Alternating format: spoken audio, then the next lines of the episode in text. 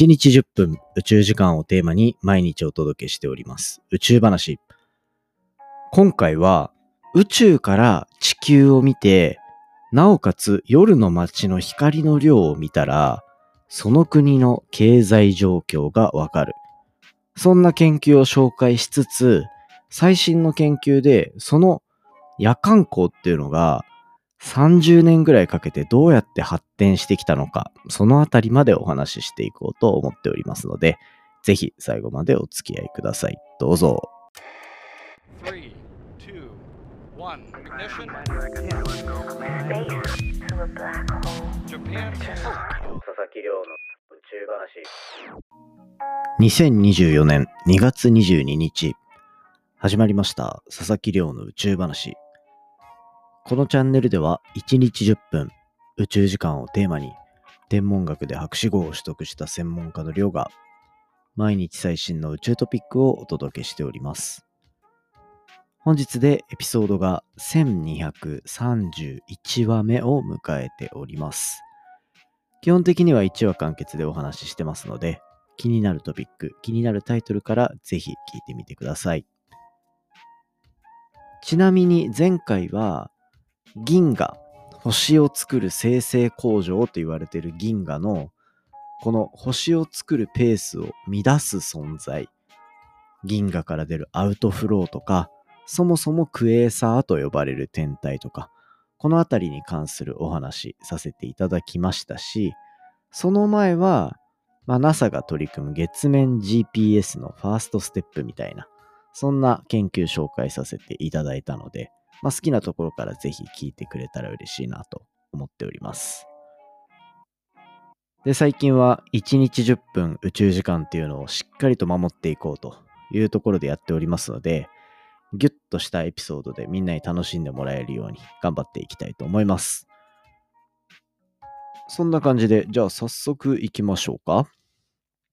今日は衛星データを使った経済指標、こういう研究があったんだっていうのを見つけたんでお話ししていきたいと思います。今回の話、めちゃめちゃシンプルです。夜の光が明るければ明るいほど国の GDP は高い。これが衛星のデータから見えていた。そんなお話させていただきたいと思います。まあ、今回の話は、本当にギュッと話したらもしかしたら30秒とか1分で終わるかもしれないと思って、シンプルすぎてちょっと焦っちゃったんですけど、まあ大丈夫です。あの、ちゃんと最新の研究まで深掘ってみると結構面白い傾向ありそうだなっていうのが見えてきたので、今回はちょっと2つの研究を組み合わせて紹介していこうかなと思います。人工衛星を打ち上げて、まあいろんなことをこれまで人類は仕事としてしてきたわけですね。そのうちの一つっていうのが地球を観測するって。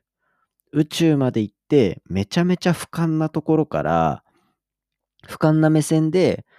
地球を見ることで地球全体をなんか一つの球体として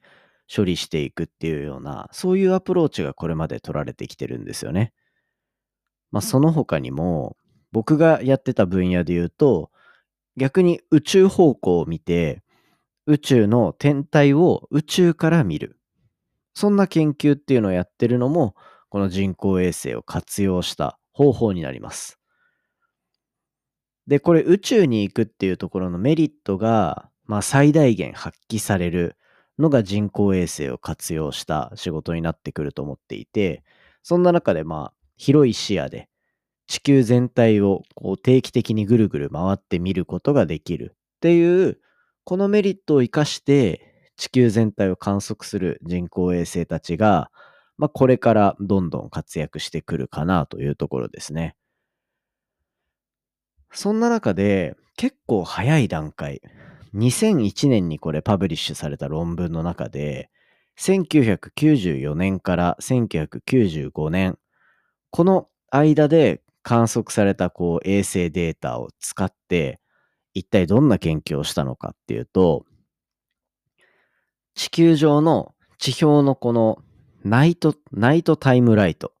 まあ簡単に言うと夜間光ですよね。この夜間光がどれぐらい輝いているか。これをまあ簡単に言うと宇宙からの航空写真みたいな感じで観測して集計してあげた。で、この光の量と GDP、これをまあ、縦軸と横軸みたいな感じでしっかりと取ってあげて比較してあげると、赤、夜の明かりが明るければ明るいほど、これ GDP が高いっていう傾向が出たんですよね。2001年でこういう活用の仕方できるのすごい面白いなと思ったんですよ。で、これはなんかこう宇宙屋さんとしての目線もそうだし、僕が本業でやってるデータアナリスト、データサイエンティストっていうところの、まあ、目線で見ても、かなりこう、いい取り組みだよなっていう。で、これ、多分、やる前に結構、明確というか、自信のある仮説があったと思うんですよ。こう、発展している国の GDP は高くて、で、そういう国っていうのは電気の整備もされていて、で、さらに人もたくさん住んでいると。そうすると、夜一定活動する人の割合も多くて、で、その人たちが電気を使う確率も高くて、そうすると GDP との相関があるだろうというところが見えるわけですね。まあ、今考えれば、まあそりゃそうだよって思うかもしれないですけど、これをね、1994年から95年、僕94年生まれなので、なんかその頃のデータでしかも2001年にやってるっていうところがかなり重要なポイントだなと思ったわけですね。素敵な研究なんですよ、これ。宇宙利用のいい目線を使ってるなと。で、この研究、なんでこのタイミングで僕発見したのかっていうと、空畑っていう宇宙ビジネスメディアがあるんですね。この空畑でこういう先行研究がある。だから、日本の各自治体の財政力っていうのも、実はこの夜間光で予測できるんじゃないのかと。つまり、日本国内版の同じ研究をやってみようっていう衛星データを使ったお試し企画みたいなのをやっていて、まあ、それのイントロで書かれていては非常に面白いなと思って紹介させていただいた感じなんですよね。ちょっと論文もあの触りだけ読んでみたんですけど、なかなかこういいアプローチ、シンプルでいいアプローチだなと、個人的にはすごい思いましたね。ただ、こう、空畑でやっていた自治体とその自治体の財政力っていうところを夜間光と照らし合わせてやるっていうところ、あんまりうまくいかなかったっていう内容書いてあったんですよ。で、あ、そうなんだと思って、僕も意外とこれはなんかうまくいくんじゃないかなと思いながらタイトルを見てね、やってみたら、あ、意外と難しいんだっていう。ただまあ、衛星データのこう分析のテストとしてはものすごくやりやすそうなので、ぜひ皆さんにチャレンジしてもらいたいなと思っていて。で、これ、なんで違うのかなと思ったら、な、一個僕の中で仮説があったのは、2001年の研究がベースになってるわけですよ。で、2001年の研究で、なおかつ光の情報っていうのは1994年、95年なわけじゃないですか。そこから、まあ、電気とかの発展もいろいろあるし、テクノロジーの発展もいろいろあるし、人の動きも絶対に変わってきてるだろうし、なんか、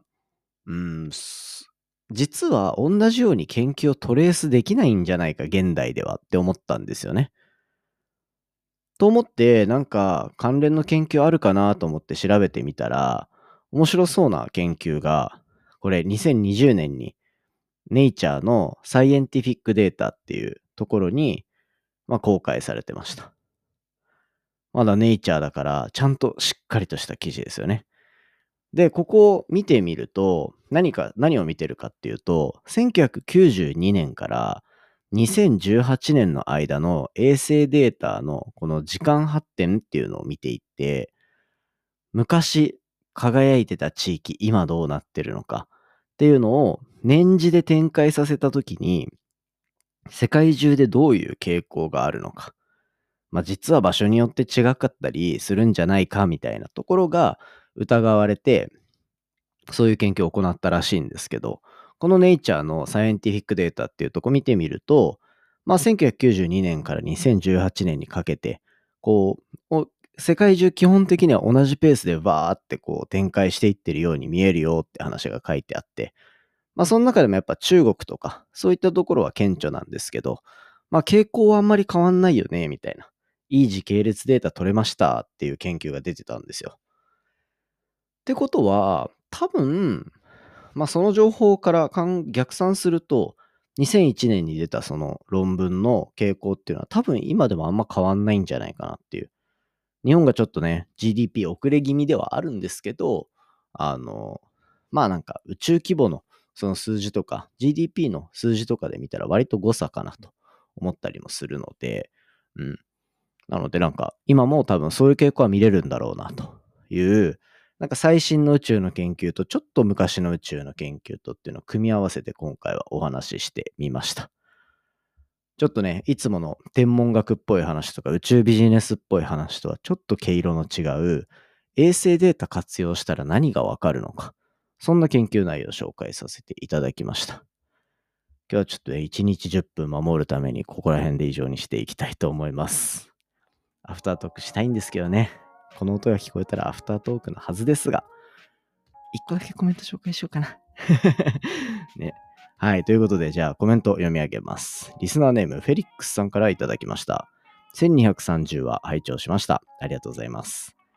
今回も理解が難しかったです。銀河系の真ん中にブラックホールが周りのガスを吸い込んでアウトフローというガスが出ている。吸い込んでいながら放出している状態がよく飲み込めなかったです。取りだめは全然気づきませんでした。ポッドキャストフリークスの時は大阪ゆっくりできるといいですね。明日の放送楽しみにしてます。といただいてます。ありがとうございます。